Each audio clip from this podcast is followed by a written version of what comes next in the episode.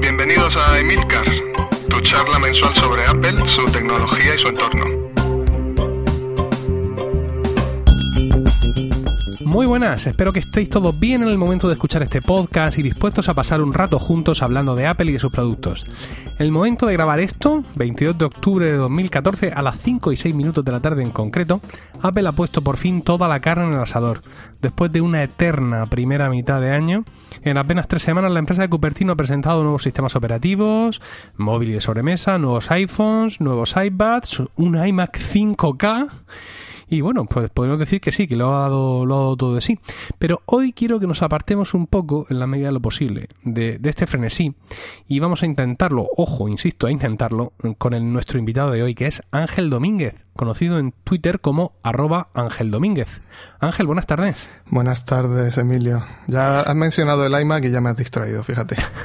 Ángel es, traductor y ha tenido la oportunidad de trabajar para algunas de las apps más conocidas de la, de la App Store. Con lo cual, pues es un insider. Quiero decir, de alguna manera él vive, vive lo que pasa en esa, en esa tienda, en ese mercado. Y este momento mm, que estamos viviendo es un momento, supongo, eh, álgido, como siempre, que aparece una nueva versión del sistema operativo. El año pasado iOS 7 traía grandes cambios estéticos y algunos cambios funcionales y este año se mantiene la misma estética y hay muchos más cambios funcionales, con lo cual siempre hay un revoltijo en, el App Store eh, en estos momentos. ¿Se nota eso en el trabajo, Ángel? Sí, sí, por supuesto. Cada vez que Apple actualiza tanto iOS S como OS 10, bueno, es una locura de trabajo porque, claro, todos los desarrolladores quieren sus aplicaciones a tiempo, tienen actualizaciones de última hora y es, un follón impresionante. Ahora ya estamos en la calma posterior a la tormenta. Mm, ¿Realmente en qué momento empieza tu trabajo? Quiero decir, eh, eh, ¿cómo, ¿cómo, funciona esto? Quizás es como la mayoría de los trabajos, digamos, por encargo, ¿no? Que te lo dan todo el último día y para el día siguiente, pero aquí, pues en junio sale el, ya la, digamos, la, primera beta de estos sistemas operativos, los desarrolladores empiezan a trabajar y yo no sé si, digamos, la manera habitual es ir eh, adelantándole al traductor lo que se va haciendo o es dárselo todo empaquetado al final y además lo quiero ya? Pues depende del cliente, pero muchos sí que se ponen las pilas desde el principio, ¿eh? no, no te creas. Eh, de hecho, yo desde julio, agosto ya estoy viendo aplicaciones nuevas que no iban a salir hasta que apareciera iOS 8. Y, por ejemplo, no todos los traductores del equipo teníamos instalada la beta en nuestros dispositivos. Entonces, eh, a veces los clientes te pasan capturas de pantalla. Y, en fin, pues eh, también hay, por supuesto, los que lo dejan todo para el último momento. Quizá porque no pueden o porque no lo tienen todo listo, pero, pero no, no te creas. ¿eh? Hay gente que desde el primer momento lo va planificando todo muy bien. ¿qué, ¿Qué influencia puede llegar a tener la traducción en el desarrollo de una aplicación? Quiero decir, bueno, no, realmente yo no conozco la relación o, cuánto el español, digamos, es de largo o de corto comparados en otros idiomas, pero yo me hmm. imagino que llega un momento en que te dicen traduce esto y tú le respondes, mm, amigo, no cabe en el botón. Sí, eso es lo más frecuente. Ese es el problema principal y eso creo que no se va a superar nunca, aunque mira, Apple está dando algunos pasos interesantes en ese sentido con lo de la maquetación automática, el layout automático que lo llaman ellos. Pero, por ejemplo, el español suele ser entre un 15 y un 20 o un 23% más largo que el inglés. Y, por desgracia, a veces los desarrolladores no tienen en cuenta eso al preparar sus aplicaciones. Entonces no te dejan espacio para algunas cosas. Y en esos casos, cuando no hay más remedio que, que tomar otro camino, pues se lo tienes que decir a ellos y que lo replanteen, que lo hagan de otra forma. Porque nosotros podemos hacer ciertas cosas, pero a veces es mejor que el cambio venga del, del, propio desarrollador, porque no queremos tampoco mutilar su texto para simplemente para hacer que quepa. Bueno, su texto son, tampoco son poetas, quiero decir que... Uh, hay, de, hay de todo, ¿eh? Hay de todo.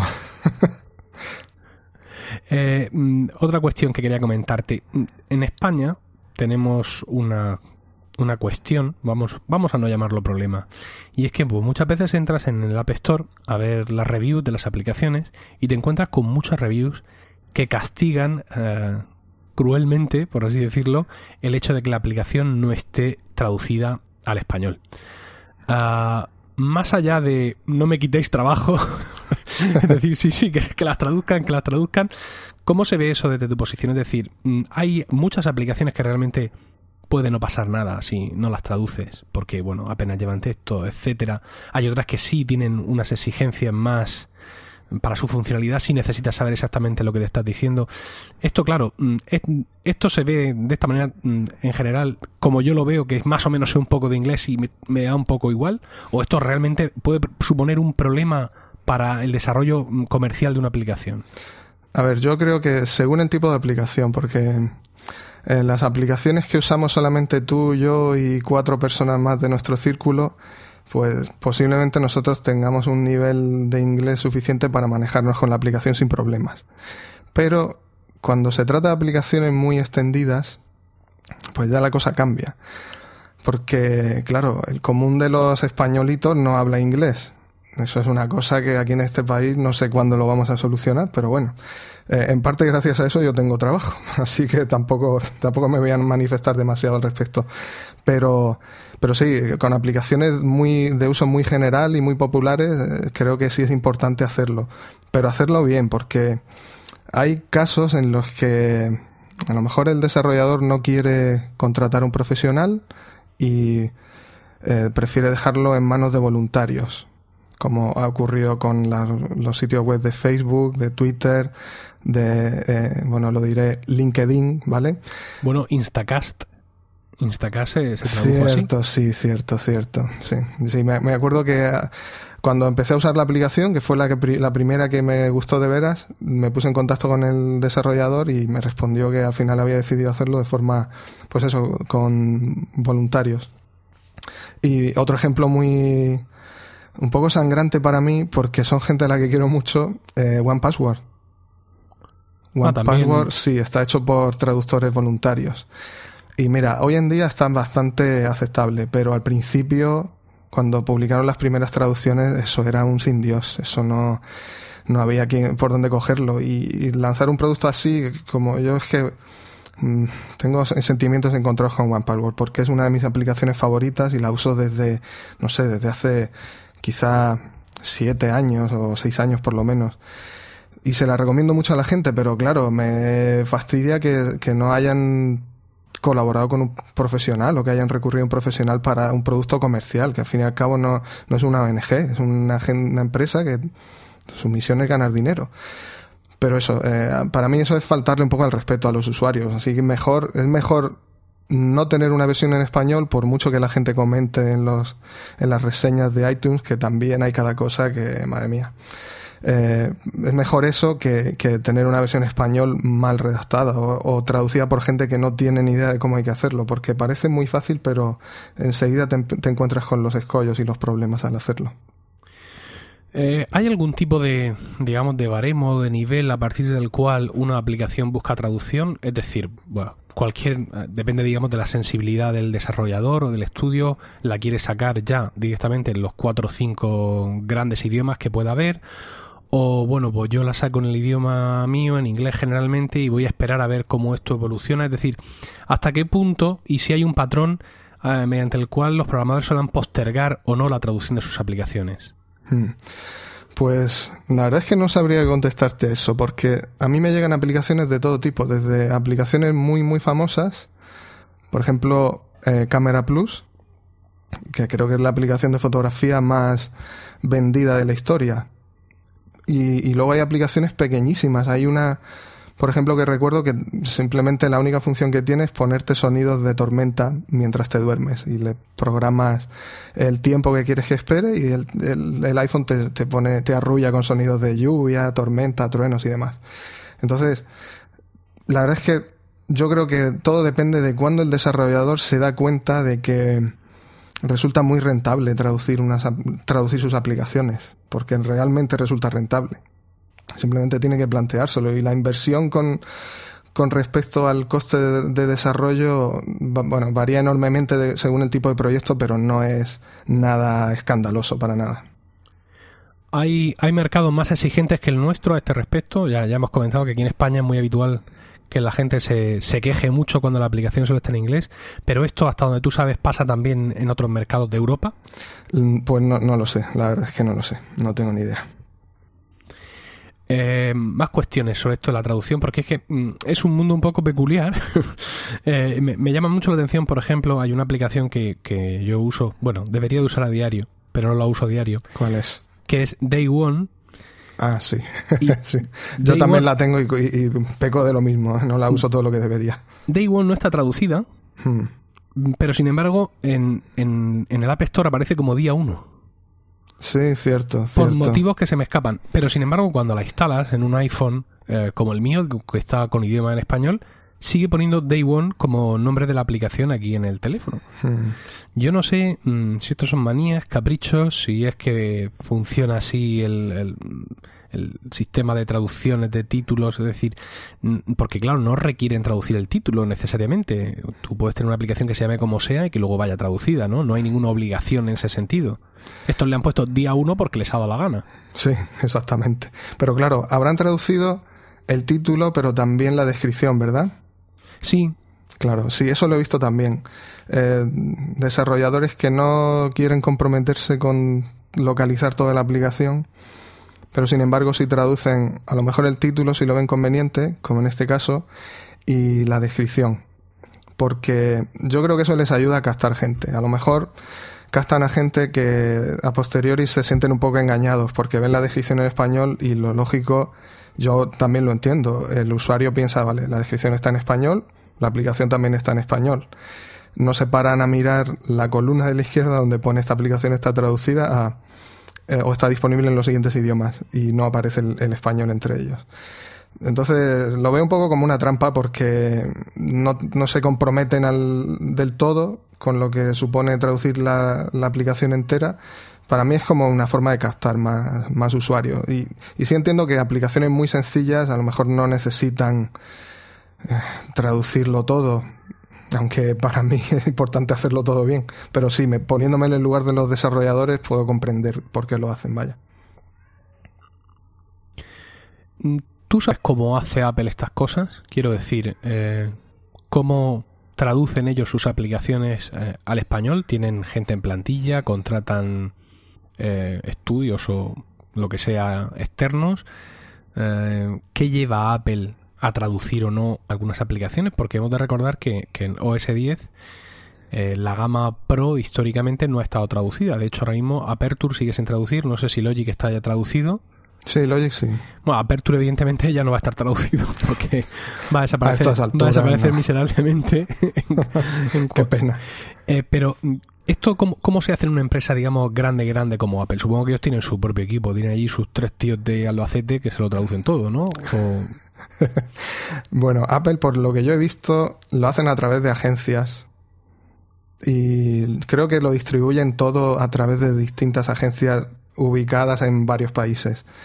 Eh, yo alguna vez he estado en contacto con una agencia de esas y, he visto más o menos cómo son los entresijos de, del software que usan, pero, pero no me ha interesado especialmente hacerlo, la verdad. Cuando hablas del software que usan, te refieres del software que usan para traducción. Sí. Sí, porque cuando gestionas proyectos tan grandes, con, porque estamos hablando de cientos de miles, quizá incluso millones de palabras, el software de, Apple, tanto el sistema operativo como las aplicaciones suyas, las de iLife y las profesionales, son millones de palabras posiblemente. Pues utilizan herramientas o bien hechas a medida o bien herramientas profesionales para gestión de proyectos de traducción. O sea que no es, no, no entregan a los traductores un archivo de texto con una serie de cadenas o un archivo Excel que tengan que traducir. Ajá. ¿Cómo, ahora que hablas del software de traducción, que es la primera vez que escucho tamaña cosa, ¿cómo, ¿cómo es el trabajo de traductor en general de traducir textos comerciales, literarios, lo que te surja, comparado con traducir aplicaciones? Eh, ¿Usáis más o menos las mismas herramientas? El procedimiento de revisión es el mismo.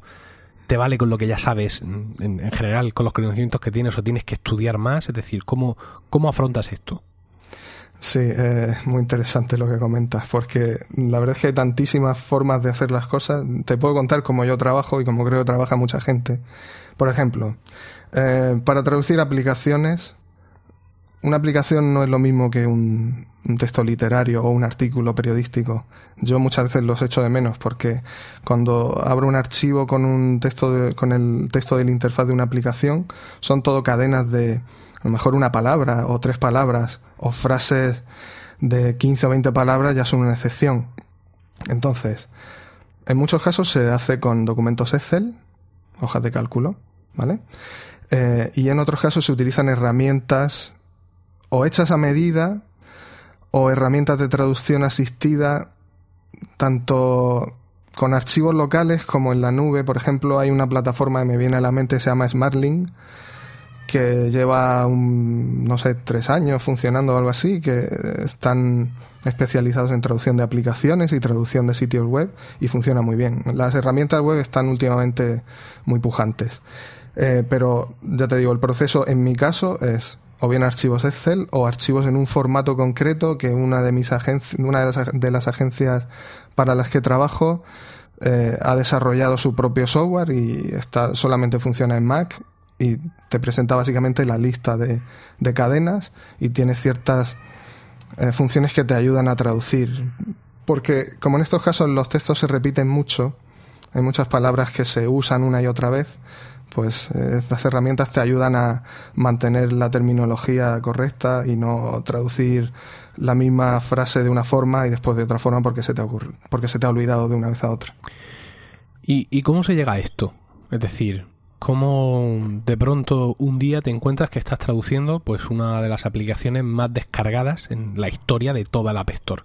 Eh, en, qué, en, qué, tablón de anuncios hay que publicar? ¿Se ofrece traductor simpático y joven y dinámico? pues mira, eh, yo le tengo mucho que agradecer a Twitter porque gracias a Twitter he conocido a algunos de mis mejores clientes. Porque eh, la gente que escribe en Twitter, sobre todo si son profesionales o se dedican a este mundillo del software y de la, y de la traducción, en muchos casos notas, por la forma de hablar y por las cosas que cuentan, notas qué tipo de gente pueden buscar. Y a veces te pones en contacto con ellos y encajas. Y así he conocido a por lo menos tres o cuatro clientes de, de los mejores y, y los que más aprecio. Y en el caso de las aplicaciones, la mayoría de este trabajo lo hago para una agencia alemana que están muy especializados y que yo te diría que son los únicos del mundo que usan el software que ellos usan y que hacen las cosas como habría que hacerlas, ¿vale? Porque se esfuerzan porque los traductores tengamos las versiones de prueba de las aplicaciones antes de que aparezcan en el App Store para que nosotros podamos probarlas, nos envían las aplicaciones con nuestras traducciones para que hagamos el testeo lingüístico y comprobemos que todo está en su sitio y que todo va bien. Eso casi ninguna, por no decir que, lo hace solamente esta agencia. Y me puse en contacto con ellos concretamente a través de Twitter. Hace ya, pues, casi cuatro años posiblemente. Y se ve que eh, les caí en gracia y les gustó lo que había hecho hasta la fecha, les gustó mi friquismo, que eso también es un factor importante para algunos clientes, y poquito a poco pues, cada vez fueron cogiendo más encargos y aplicaciones más importantes y en fin, al final he traducido cosas que ni me imaginaba. Como por ejemplo. Pues por ejemplo, por ejemplo, el, el ejemplo que me viene a la mente es Instapaper. Porque, bueno, eh, Marco Armen, ya tú lo sabes quién es perfectamente, es un personaje muy famoso y, y eh, en, en, parte también muy polémico en el mundillo, ¿no? Porque el tío tiene una personalidad un poco especial. Pero, pero yo creo que es uno de los tíos más listos de, de, de este, de este mundo, del mundillo de, del software independiente. Y en su momento me puse en contacto con él porque me pareció un proyecto que me encantaría hacer. Pero no, no me contestó. Lo intenté otro par de veces y yo sin contestarme. Y un buen día vi que había vendido su, su aplicación a la empresa BetaWorks pues meses más tarde me llegan mis clientes de Alemania y me dijeron, vale, siguiente proyecto, Instapaper. Y bueno, se pusieron los ojos en blanco porque, claro, eh, llevaba usando Instapaper desde el 2010 con el iPad y es como uno de esos pequeños hitos que a veces te fijas, esto me gustaría hacerlo y tacharlo de mi lista de cosas pendientes por hacer. Pues mira, al final ese lo he tachado, ¿vale? Pero siempre hay que buscar nuevas cosas que tachar. Me he puesto así misterioso para, para preguntarte qué aplicación podrías traducir, porque claro, tú te enteras de muchas cosas. Tienes que tener un firmado un NDA de esos, un contrato de confidencialidad, de confidencialidad del copón. Sí, tengo el disco duro lleno de archivos que se llaman NDA, guion, lo que sea, un montón. Es decir, que en ese sentido vosotros eh, estáis ahí en, en, en la pomada viendo cosas que en el caso de bueno de aplicaciones comerciales con competencia pues pueden suponer eh, una movida por así decirlo un perjuicio para la aplicación si, se revelan evidentemente esto para mí suena un poco grande pero vamos tú trabajas con esto de siempre no supongo que la traducción de aplicaciones no es la única rama de la traducción en la que existen este tipo de contratos de confidencialidad Sí, por supuesto. Esto está presente en todo tipo de todo tipo de, servicios de traducción, porque cuando, sobre todo cuando trabajas con, con un material de algún producto que todavía no se ha puesto a la venta, pues tienes que tener mucho cuidado y no solamente las aplicaciones. Hay a veces traduces aplicaciones que llevan un producto asociado, entonces no puedes divulgar nada de ese producto porque si la competencia sabe que tal empresa va a sacar este producto que usa tal función y que es una cosa alucinante que todavía nadie ha sacado a la venta, pues te puedes meter en, bueno, en primer lugar metes en, en un follón a tus clientes, al cliente final y seguramente a ti no te vuelvan a llamar nunca. Así que hay que tener mucho cuidado. Bueno, antes de que, de que le dé a la gente por pensarlo, quiero un poco manifestar aquí en este momento que no estoy haciendo, digamos, un especial en Emilcar Podcast de traductores. Eh, vino Philip, Philip en, en, de charlas en el podcast pasado, que es traductor de francés. Ahora tenemos aquí a Ángel, pero no significa esto que vayan a seguir viendo traductores, o, o sí, quiero decir, no están especialmente llamados ni especialmente prohibidos, simplemente ha sido, ha sido un, un azar. Tenía una última cuestión sobre Hombre, yo creo que ya puedes hacer una trilogía, ¿no? Búscate un tercero. pero me lo tendrás que buscar porque yo soy de memoria no. Yo te lo Sí. busco, yo te lo busco. Eh, a ver, una otra una última cuestión ya que te quería preguntar sobre tu trabajo y es eh, ¿qué, qué equipo qué equipo gastas? Es decir, eh, tu trabajo dónde eh, dónde lo realizas en, en un ordenador, lo puedes hacer en el iPad. Bueno, ahora ya que ya sé que hay software específico y que está para OS 10, pues ya supongo que en el iPad pues realmente poco trabajo mm, podrás hacer y que tu trabajo se centra en un en un Mac, ¿no? Sí, normalmente eh, en el Mac. Tengo un iMac y un, y un MacBook Air, pero normalmente en el iMac, porque claro, se trabaja muchísimo más a gusto. Y, en fin, pues no, no solamente por, porque me gusten los productos de Apple, sino porque por obligación tengo que tener un Mac porque eh, aparte del software que traduzco es para, para Mac, entonces necesito un Mac en el que probarlo y en el que probar la traducción una vez eh, la he hecho, ¿no? Y, y me toca revisarla. Y también necesito tener un, un iPhone porque en el, en el caso de estos clientes pues te mandan aplicaciones, te mandan compilaciones puntuales para instalarlas en tu dispositivo y probarlas. Así que me paso frente a la pantalla del iMac la mayor parte de la jornada, vaya. Y ya me lo has dicho antes, off the record, pero quiero que le digas a nuestra audiencia cuál es, o sea, qué, qué, qué hardware estás usando ahora mismo para, para grabar esto conmigo. ¿Qué, qué equipamiento de audio tienes? Eh, sí, es un micrófono. Ah, siempre los confundo. Creo que es el. Sí, el, el Procaster. El Podcaster es el que lleva conexión USB. Yo uso un Procaster de la marca Rode. Y lo tengo conectado a una interfaz de audio de la marca M Audio, un Fast Track C400, que ya está un poco vejete y que tiene cosas que no me gustan, pero yo creo que se me oye bien, ¿no? Sí, esto para el que no lo sepa son, estos son billetes encima de la mesa, ¿no? Entonces pues tendrás que explicarnos por, por qué esta, esta inversión de medida. Quiero decir, eh, mis micrófonos, los cuatro, son más baratos que el tuyo. y desde luego, las dos mesas que tengo también son más baratas. Las dos juntas sumadas más baratas Sí. que el M Audio. ¿Por qué, por qué este humillarme eh, ante mi audiencia? Porque me gusta presumir. Bueno, a todos nos gusta un poquito, pero eh, pues, pues mira, porque mm, yo cuando estaba en el instituto estaba convencido de que iba de que me iba a ganar la vida componiendo bandas sonoras para televisión, cine, videojuegos, lo que hiciera falta. Eh, y es una cosa que bueno, una cosa que no sé si algún día conseguiré. ¿Pero has estudiado música para empezar? Porque sería importante. Eh, no, no, no tengo, bueno, tengo algo de formación por lo privado, no en conservatorio ni ninguna carrera asociada. Pero mira, igual que en la traducción, yo tampoco estudié la carrera de traducción e interpretación. Somos almas gemelas. Quiero decir, yo, yo dirijo un coro de, música antigua, pero yo tampoco tengo ninguna formación eh, de conservatorio en cuanto a música pero te apasiona. Completamente, si no, dime, tomé 20 años dirigiendo. Claro, pues es que, eh, a ver, te, puede, te puedo decir que soy un infiltrado en la profesión, como dicen algunos del mundillo, poca gente por suerte, o, que soy un autodidacta, prefiero decir que soy un autodidacta. Y, todo lo que sé de, sobre tecnología musical, composición, de vez en cuando compongo algo de música, ¿eh? Eh, pues lo he aprendido por mi cuenta, así que posiblemente la mayor parte del tiempo lo haga fatal, pero, pero es un tema que me apasiona y de hecho traduzco cosas para empresas que fabrican instrumentos musicales y es de las cosas que más me, me encanta y más disfruto traduciendo. Entonces también todo esto de tener este equipo de, equipo de sonido y demás cacharrejos que tengo, lo tengo todo plagado de, cacharros, es también porque eh, me gusta estar al tanto y, necesito estar informado y saber cómo se usan para también para mi trabajo de traducción. y ya que estamos lanzados, ¿has hecho algún trabajo de locución? Porque con, con ese equipamiento te da de sobra. Pues no, ¿Qué, tal suena mi voz? Bien.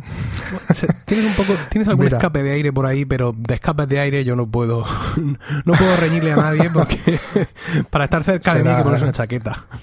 Será el almuerzo. Bueno, pues no, pero mira, es una cosa que eh, últimamente lo he estado pensando para sacarle también otra rentabilidad a este, a este material de, de audio. Y he estado buscando algunos cursos porque no me quiero lanzar así directamente al mundo de la locución porque hay muchos profesionales muy buenos. Entonces estoy buscando algo para, para meterme, quizá algún curso.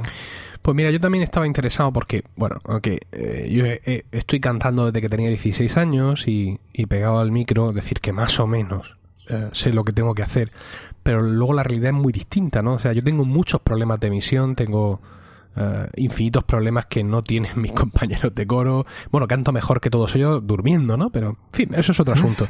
Y precisamente había pensado buscar algún profesional para ver si, mm, si es posible que, bueno, pues a través de pues no sé ya si del Go Murcia o a, a, título personal o lo que sea, poder organizar de alguna manera el buscar a alguien que nos pueda ayudar precisamente con, nuestros problemas de podcaster. Quiero decir, no un profesor, no un foniatra estándar, sino alguien que realmente esté, esté versado en la materia, que haya trabajado con profesionales de radio o lo que sea. Y eso puede ser muy interesante y, diréis, bueno, ¿y qué le estás contando a este, a este hombre? Bueno, es que Ángel vive aquí en mi comunidad autónoma, vive en, en la región de Murcia, en concreto en Lorca. Sí, sí. Oye, y por cierto, si, si organizas algo así, yo me apunto, ¿Veis? ¿eh? ¿Veis? Como no era tan descabellado contarle todo esto, que tenía la cosa a su sentido. sí, porque hay cursos online, pero a veces lo presencial es que no, no, no, no tiene comparación. Sí, yo, evidentemente, después de 20 años de, de dirección coral, hemos hecho de todo en el coro. Hemos contratado profesores de canto, eh, hemos contratado foniatras, hemos contratado foniatras que eran profesores de canto. Es decir, hemos hecho muchas cosas. Hay trabajo colectivo que se puede hacer, hay trabajo que es individual. Incluso hemos tenido un profesor de técnica Alexander, convencidos de que la postura, bueno, convencidos no, soy un firme creyente en que la postura física influye mucho eh, a la hora de, pues, de hacer muchas cosas, entre ellas la emisión de la voz. Es decir, que ahí le hemos dado todas las vueltas que, que hemos podido. Pero bueno, vamos a ver si, si de cara a este año natural, que empieza dentro de poco, le doy una vuelta de tuerca y, te llamo y, te unes a cualquier iniciativa que, hagamos, sin duda. Sí, sí, desde luego que sí. Y bueno, como estás aquí en la región de Murcia conmigo, pues te voy a hacer una pregunta. ¿Cómo, digamos ya un poco fuera del tema de la, de la traducción, no sé si hay algo más de, de este trabajo de traducción que no te haya preguntado, que tú creas importante o que te apetezca compartir con nosotros? Pues es que empezaría y me quedaría solo, ¿eh? te tendrías que ir, te tendrías que ir a, cuidar a, tu, a, tu, a tus chiquillos, porque empezaría y no pararía. Pero básicamente lo que es todo lo relacionado con, con la App Store y con iOS, yo pienso que hemos tocado todos los puntos que pueden resultar de más interés para la gente, ¿no? Sí, eh, yo solamente quiero hacer hincapié en que eh, si veis alguna, esto lo comentaba hace poco, hace poco, el fin de semana he estado en un congreso de traducción audiovisual y es algo que comentaba durante una mesa redonda, que es importante que la gente se queje si, si compra una aplicación y está mal traducida. Y pero no necesariamente para echarle la culpa al traductor, porque no siempre es culpa nuestra, porque a veces pasa por otras manos y nosotros no siempre tenemos la posibilidad de saber cómo va a quedar nuestra traducción. Entonces, sí es importante ponerse en contacto con el desarrollador. Yo lo hago y a veces me quejo, pero también a veces les escribo para felicitarles. Así que no solamente les, les deis un rapapolvo. Si veis algo que está mal, poneros en contacto con ellos y comentárselo. Porque algunos son muy comprensivos y lo entienden y eso al final va a conducir a tener aplicaciones que funcionan mejor y que son más fáciles de usar para la gente. Fíjate, ahora que mencionas el tema de, los errores en la traducción, mm, sucede, o a mí me sucede, que en ocasiones hay errores de la traducción, digamos, legendarios, históricos, que están ahí pues, de toda la vida, y que ya llega, mm, ha llegado un momento en que a uno pues le, le, le coge cariño, ¿no? Eh, por ejemplo, cuando tú entras al iTunes Store y vas a enviar un podcast, eh, le, das al botón de enviar un podcast, vas a, añadir un podcast a, iTunes, entonces te llevan a una pantalla donde hay una captura de iTunes 4, como poco, y dice someter podcast en el catálogo iTunes. Ah, Dios someter. O sea, se lo podríamos haber dicho, pero es que no merece la pena, porque el día que no ponga someter, yo me voy a sentir un poco extraño, porque además lo que tú haces con tu podcast realmente es someterlo a iTunes. yo, pienso, que ahí han sido literales, ¿no?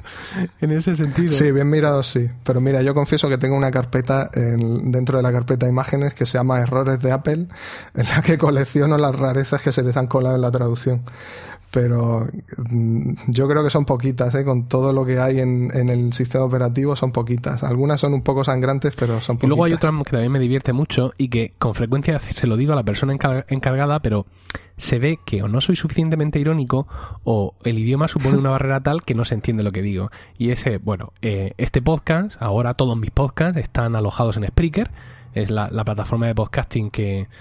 Eh, en la que ya, bueno, pues ya lo he subido todo ahí y está todo ahí perfecto y ellos llaman a, a, sus distintos eh, mm, planes de, precio, ¿no? Tú puedes ser, digamos, puedes tener una cuenta gratuita, puede ser On Air Talent, Broadcaster, Anchorman o Station.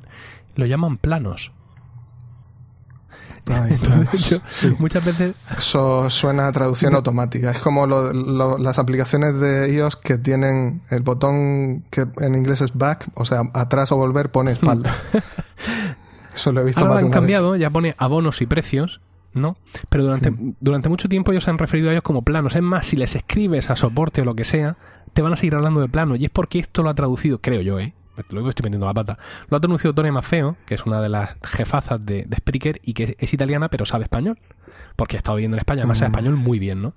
Entonces, pues claro, ahí en un momento hace una cosa así. Y yo a ella le hablo de planos, como haciéndole un chiste, pero ella la verdad es que no se ha reído nunca. He de confesar. A lo mejor tiene más que callar. no lo sé. Bueno, vamos a dejar al traductor tranquilo un tiempo que ya le hemos sacado bastante. Y vamos a hablar, a preguntarle al geek si cómo ha impactado en, en su tarjeta de crédito o en su vida la presencia de un Apple Store en su región. sí. ¿Peregrinas pues con frecuencia desde Lorca? ¿Tienes tus costumbres? ¿Vas, acudes a orar? ¿Cómo, ¿Cómo es tu relación con nuestra Apple Store?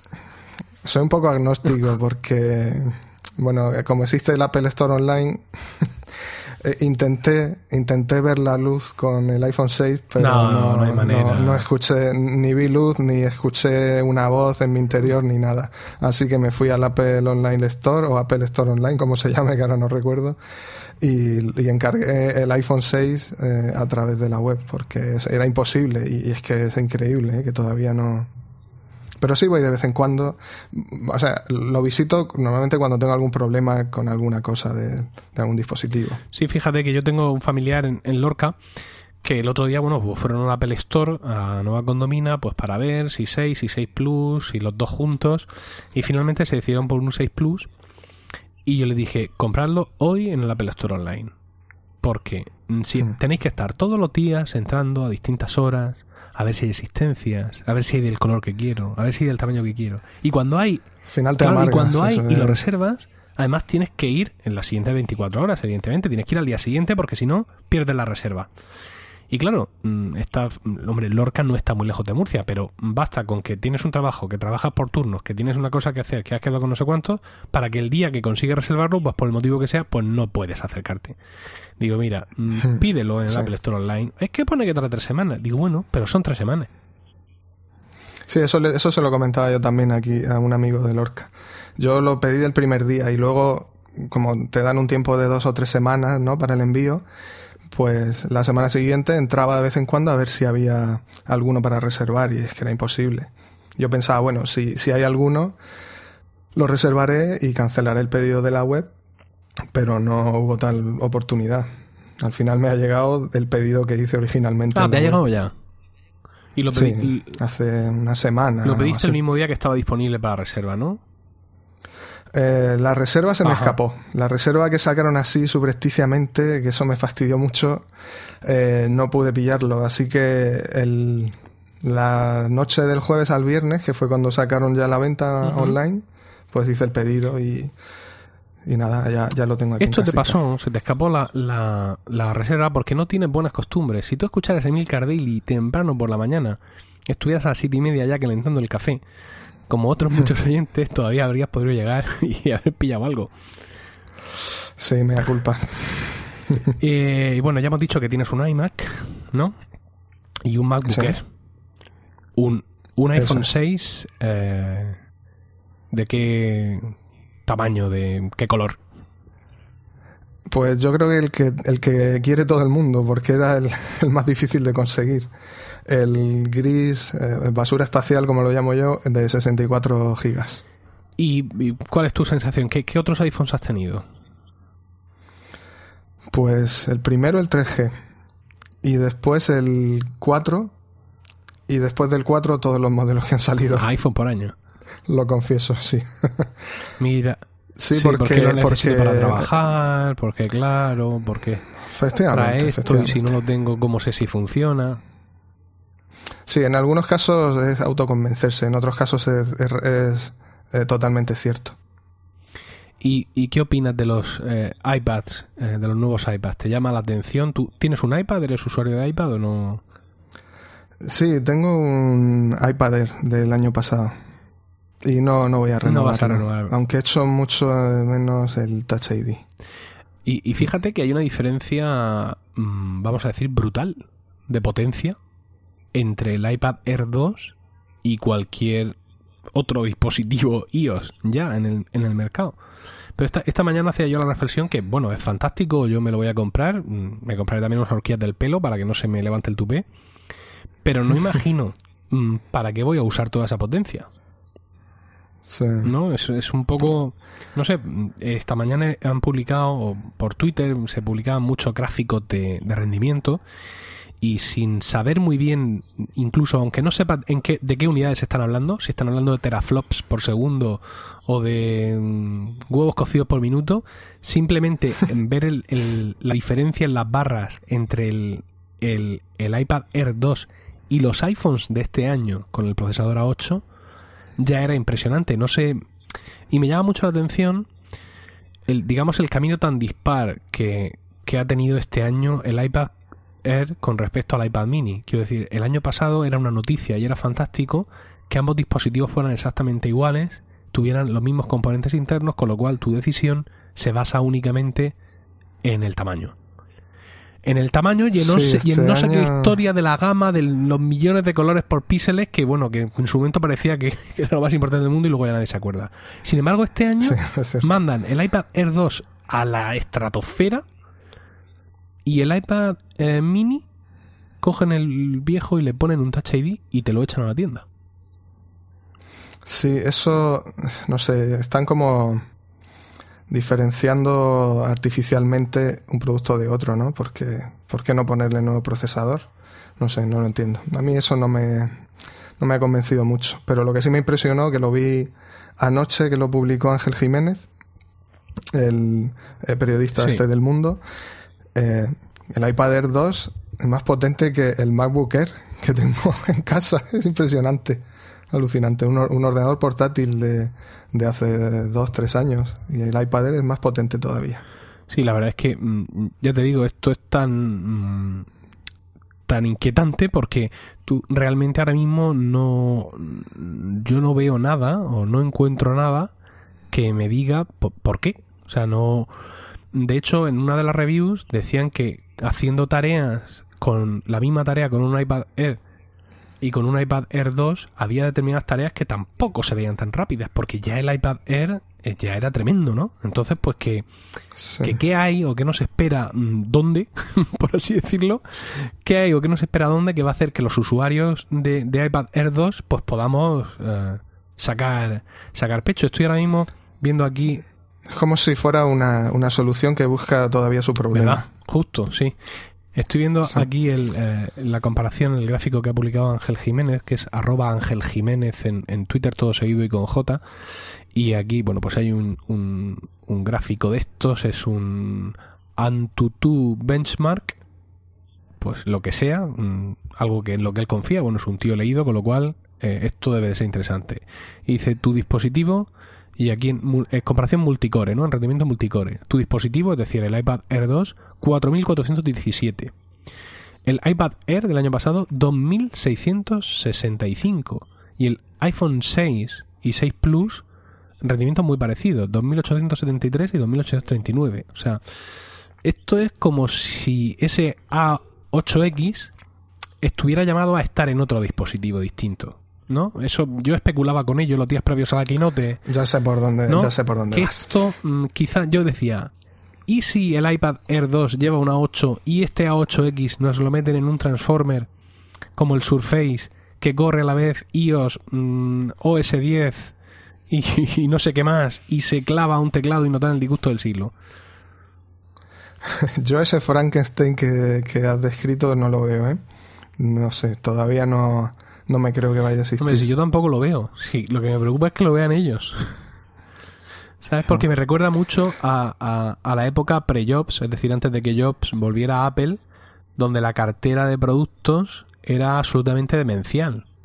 Y había muchísimos dispositivos muy incompatibles entre ellos, o sea, gamas de portátiles del mismo año que no tenían nada que ver, incluso con aplicaciones que no funcionaban de uno a otro, es decir, toda una locura, si se estudia un poco de historia de Apple, todo eso sale ahí a la luz y la verdad es que asusta pensar que podamos estar eh, caminando un poco hacia eso. Evidentemente no es lo mismo, quiero decir, ahora mismo eh, lo que estamos hablando son productos de consumo. Antes hablábamos de ordenadores y era una locura tener una gama de ordenadores tan amplia, ¿no? Sobre todo cuando tu cuota de mercado era tan pequeña. Mm, la gama de ordenadores sigue siendo pequeña en Apple, pero claro, estos son productos de electrónica de consumo, es, es otro, no sé, otras reglas quizá, ¿no? Eh, es otro mercado, pero mm, no deja de sorprender al usuario o cliente eh, habitual de Apple darte cuenta de que ahora existen cinco, cinco modelos de iPad a la venta. Lo cual, si lo dividimos, si lo dividimos entre eh, con Wi-Fi o con Wi-Fi y celular, como lo llaman ellos, nos da 6 por 2, 12 y 8, 20 y 2, 22 no puedo multiplicar por los colores porque no todos tienen la misma gama de colores. Pero todo esto, o sea, 22 modelos distintos de iPad y ahora cada uno sus colores. Sí, pero esencialmente son todos el mismo dispositivo. Díselo, al, que trabaja en el Apple Store, gestionando el almacén. Ya. ¿Sabes? Sí, por suerte Oye, no, soy no nos quedan iPad mini 2 blancos 16 GB celular. En el tiempo que dice eso, ya el del pedido ya ha cerrado pedido. Sí, puede ser, sí, pero no sé, para, para mí yo, lo veo como son básicamente el mismo dispositivo. Lo que pasa que, mm, claro, sí, a lo mejor lo tienen un poco más complicado para explicárselo al cliente final que va a comprar algo. Pero no son incompatibles entre sí, todos pueden usar el mismo software. Las pantallas son prácticamente las mismas, o sea que... Y fíjate que, que a estas alturas del partido estamos en finales casi de 2014 y todavía tenemos aquí un dispositivo que no lleva pantalla retina y lleva además el procesador eh, A5, que es un procesador que como dice Gerardo Rato en Tecnologistas es, es inmortal. Este, este bicho, no sé qué lleva dentro, pero, pero es inmortal. Y, y, me apetece mucho pensar, bueno, el chip A5 es el que llevaba el iPad 2. El iPad 2 eh, que estuvo vivo hasta hace realmente muy poco, ¿no? Cuando dijeron que no, lo iban a vender más, yo casi que no me lo creía, ¿no? Pensaba que era una broma. Fui a la tienda a ver si era verdad. Y mm, precisamente este, la leyenda de este iPad 2 eh, me, me hace querer pensar que el iPad Air 2 que voy a comprar, si Dios quiere, este mismo viernes, pueda tener un camino similar. Es decir, que si bien no sé ahora para qué quiero tanta potencia con un procesador A8X, sí tengo claro una cosa. Y es que esto me garantiza mm, iPad no ya tres, sino hasta puede que cuatro años. Sí, seguramente. Hay gente que está todavía con el primer modelo y se, las van apañando. Lo que pasa es que no entiendo yo eso de dejar el, el iPad mini, se me confunden los nombres, el iPad mini original con ese procesador, no sé, es como estirar demasiado ya el chicle, ¿no? Porque todavía ese procesador al final se, se están haciendo un poco de daño a ellos mismos, porque todo el software que haya dentro de un año, un par de años, que no funcione en ese dispositivo, pues va a ser un montón de clientes cabreados porque se lo compraron hace cuestión de meses. Bueno, y para terminar un poco de, repasar esto, estas últimas novedades, eh, has comentado que tienes un, iMac, ¿verdad? ¿Es un iMac de, los, de estos finitos de, de, hace unos años o es un modelo todavía anterior? Es un poco anterior, del de 2011. Y estamos en 2014. Yo pienso, bueno, desde aquí, desde donde estoy, yo creo que tú te mereces un, un iMac Retina, claramente. Y seguramente, y seguramente tú opinas lo mismo. estoy muy, muy de acuerdo, pero este lo tengo que estirar un poquito más, como sea. Porque hace poco le puse un SSD y eso tengo que sacarle el rendimiento a todo. La verdad es que es impresionante estos equipos como cómo resucitan, por así decirlo, o cómo cobran una nueva vida gracias a los, a los SSD. A mí me ha pasado, yo bueno, yo tengo un Mac Mini de 2012, es decir que en cuanto a sobremesa no tengo ninguna queja. Y nuestro ordenador portátil es un MacBook Pro de 2009. Entonces ya hace un par de años le puse toda la RAM posible, que son 8 GB, y le puse un SSD que el año pasado transformé en Fusion Drive, ya quitando la unidad de, DVD. Y es impresionante, bueno, ha estado corriendo la vida de Yosemite como un campeón todo el tiempo y es impresionante cómo sigue rindiendo ese equipo, ¿no? Me, pasaba un poco igual, o me pasa un poco igual que a los que comparan el, iPad Air con el iPad Air 2. Para determinadas tareas, no encuentro la diferencia entre estar usando este MacBook Pro Core 2 Duo de 2,3 GHz, creo, con, con Fusion Drive, a estar usando mi Mac Mini con un i7 de 4 núcleos, también con Fusion Drive. Sí, e-, es impresionante lo del SSD. Yo empecé con, el, con este iMac, que sustituyó a un modelo de iMac del 2006 que estaba ya el pobre renqueando. Y al poco de comprar el iMac compré el, el MacBook Air con SSD y claro, dejaba, le daba sopas con onda al pobre iMac. Pobre iMac rascando el disco duro para arrancar, ras, ras, ras, ras, y, y con el SSD es que es impresionante la rapidez que tienes. Yo, lo pasa que es una de esas cosas que te acostumbras tan rápido y luego, vamos, te malacostumbras tan rápido y cuando te toca usar algún disco duro externo de lo que tienes por ahí, pues es terrible. Fíjate, esta mañana he pasado por, por, la, por el despacho de, Rocío, mi mujer, aprovechando que ella estaba de juzgado, defendiendo la ley y el orden. Y, he aprovechado, bueno, he pasado un momento, tenía que salir a bancos y tal, y, he pasado por su despacho para ponerle a descargar eh, Yosemite ¿no? Digo, bueno, se lo dejo descargando. Decía, esto en 5 horas lo tiene usted descargado. La conexión de su despacho de internet no es gran cosa, evidentemente. Y me ha sorprendido ese, ese iMac que ella tiene en el trabajo. Es un iMac que teníamos en casa y que yo le doné gustosamente. Y es un iMac de 2009. Tiene un procesador Core 2 Duo de 2,9, me parece, gigahercios y 8 GB de RAM. O sea, eh, se supone que es un pepino, ¿no? Quiero decir, es un procesador que tiene que, que darlo todo. Y sin embargo me sorprende un poco el, el, bajo rendimiento que ya tiene. Claro, han pasado cinco años. Eh, yo evidentemente leí toda la caña del mundo, Rocío menos porque su trabajo es ofimático, pero se nota como el disco duro está diciendo, bueno, aquí cualquier día de estos te doy un susto.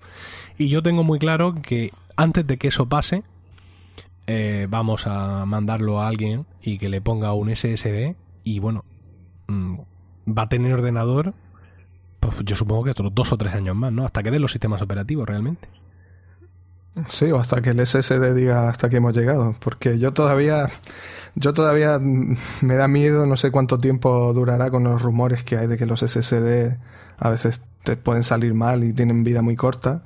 Pero si sigue aguantando, no sé cuánto tiempo esperaré para cambiarlo, pero no sé, quizá otros dos o tres años, porque es que ha sido, ha sido como comprar un iMac nuevo menos la pantalla retina 5K, por desgracia, pero ponerle el SSD al mío ha sido como cambiar de ordenador prácticamente. Yo creo que es realmente esto de la, del, no sabría cómo decirlo, de la descomposición de los SSD, pues no digo yo que no exista, ¿no? Está el, el famoso soporte Dream, que, que todos corremos, eh, cuando tenemos un SSD que no es de Apple, corremos a instalar eh, Stream Activator este o Chameleon. Yo tuve un problema tremendo con Chameleon. El otro día me escribe un, lector y me, cuenta una historia tremenda que él se había documentado a tope, que ahora resulta que Apple pide que se firmen no sé qué extensiones con un certificado digital.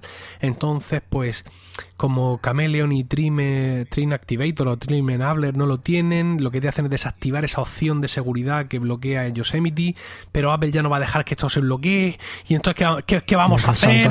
Y yo, y yo pensando, no conozco a nadie que por no tener activado el Trim, que sigo sin saber muy bien lo que es, se le haya ido el disco duro tomar por saco.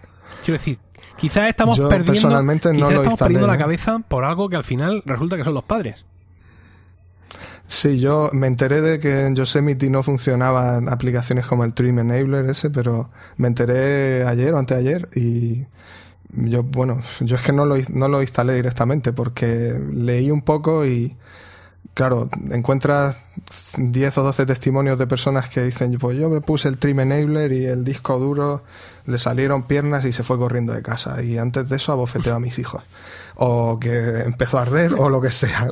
El caso es que le falló en distintos grados de fallo eh, y ya me dio un poco de mala espina, así que no lo, no lo instalé. Entonces no he tenido ningún problema ni en el sistema operativo anterior, ni de momento en Yosemite, el disco duro funciona exactamente igual. Lo, lo bueno de, de, de Milcar Podcast y de Milcar Daily es que tengo una audiencia literalmente que no me la merezco.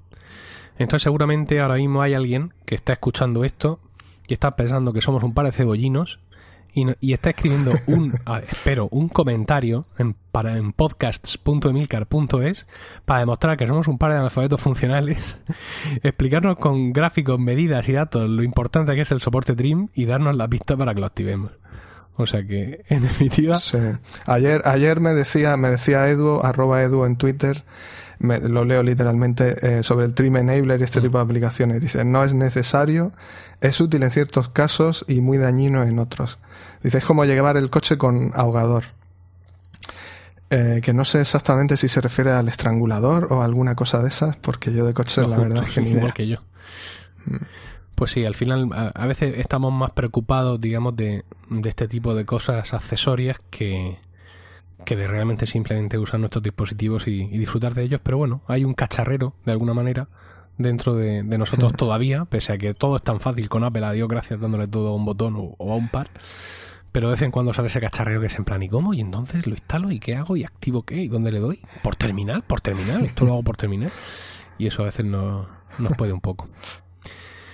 Bueno, Ángel, pues muchísimas gracias por haber venido a este podcast, habernos contado algunos secretos de tu oscura profesión.